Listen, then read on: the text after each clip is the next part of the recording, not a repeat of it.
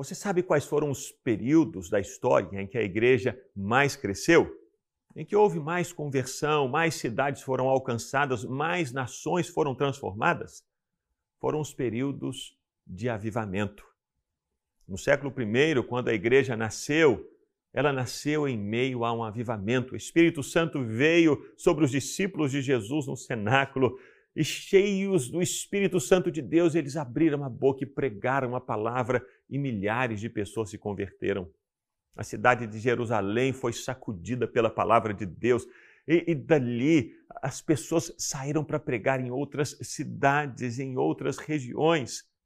E onde a palavra chegava, centenas de pessoas, milhares de pessoas se rendiam aos pés do Senhor, porque havia sobre o mundo essa nuvem de avivamento. Houve um outro momento de avivamento no século 3 e 4 depois de Cristo, e centenas e milhares de pessoas começaram a se render a Jesus ao ouvirem o evangelho.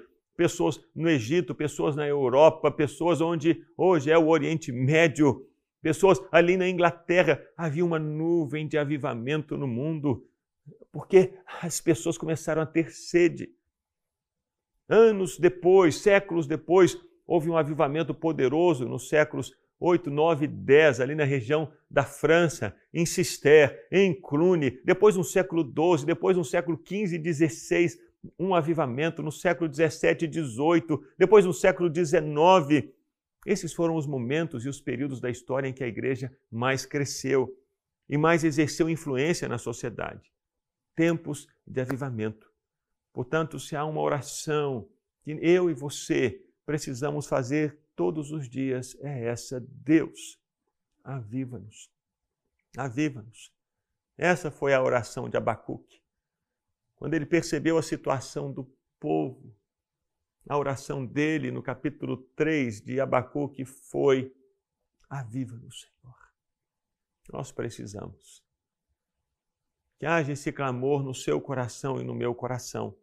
Não apenas por causa do crescimento da igreja nesses tempos, mas por causa da transformação que acontece na sociedade durante os períodos de avivamento. Eu queria que você ouvisse essa canção e que você fizesse dessa canção, Eu Quero Avivamento, uma oração ao Senhor em favor de um avivamento na terra. Em toda a terra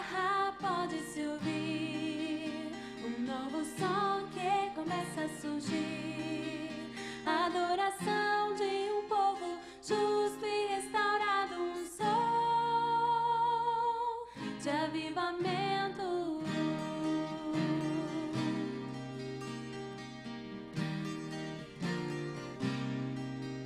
Em toda a terra começa a queimar um fogo santo que vai incendiar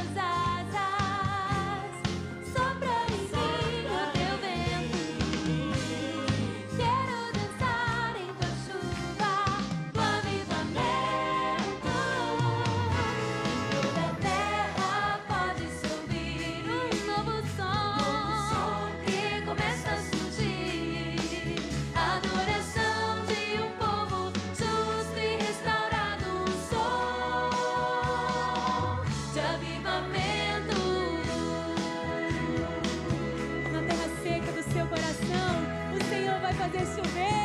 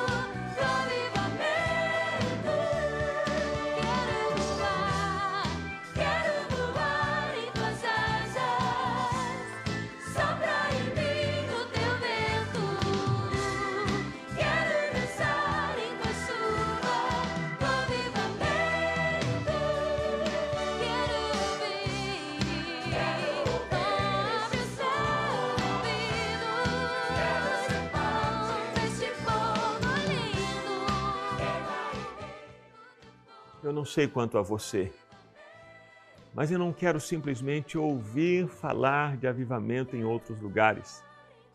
Como houve avivamentos em lugares do nosso mundo nesse tempo recente, seja um avivamento nas Ilhas Fiji, seja um avivamento em Uganda, seja um avivamento na Colômbia, ou mesmo no Brasil, vivemos um período de avivamento.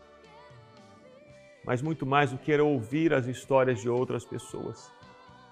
Que você tenha no seu coração o desejo de fazer parte de um avivamento, de ouvir o som do avivamento e de se levantar no nome de Jesus durante esse tempo de avivamento.